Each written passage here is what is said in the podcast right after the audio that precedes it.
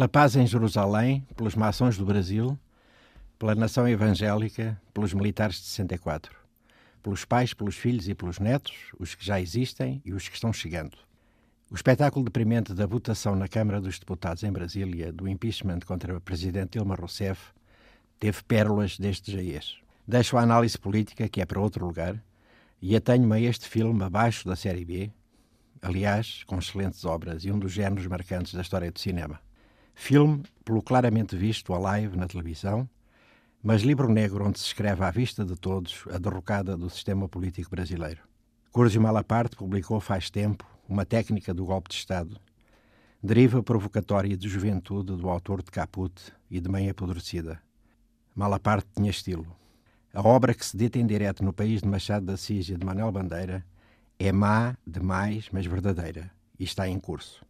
Se fosse para citar e escolhesse Drummond de Andrade e a fase dos seus poemas piada, pegaria num só título, Quadrilha. Sim, aquele do João que amava Teresa e por aí adiante. Tchau, querida, lia-se em cartazes pintados a verde e amarelo. Este nacionalismo bacoco, transvestido, nacionalismo em modo de porno-chanchada, este carnaval da falta de vergonha veio ungido por um Deus invocado em vão. Nunca foi tão certeira a máxima de que o patriotismo é o último reduto dos canalhas, como afirmou Samuel Johnson.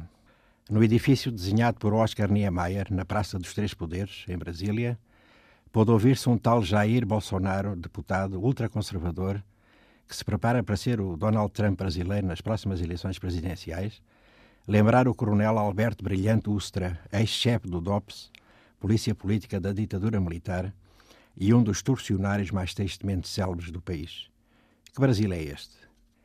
Mário de Andrade, mestre do modernismo com Jorge de Lima, Oswaldo de Andrade e tantos outros, os da Semana de 22 em São Paulo, escreveu Macunaíma, discorreu sobre a antropofagia cultural. O Herói Sem Qualidades é uma das obras-primas da literatura em língua portuguesa.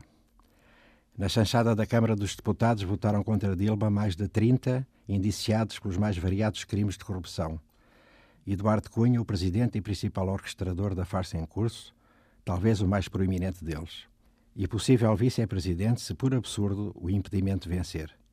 Mas ele já começou o absurdo. E percebe-se a fuga para a frente dos implicados, mesmo que ela signifique o calcar da ainda jovem democracia brasileira. Duvido que Deus e a Corte dos Anjos tenha sequer ouvido os que em vão o invocaram.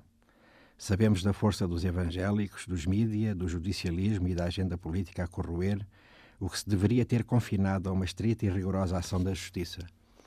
Mas o show é gozoso demais, a telenovela um êxito de audiências, o momento de crise económica o melhor chão onde fazer madrar o que alguns analistas classificam como o desencadear da designada guerra híbrida comandada pelo Império.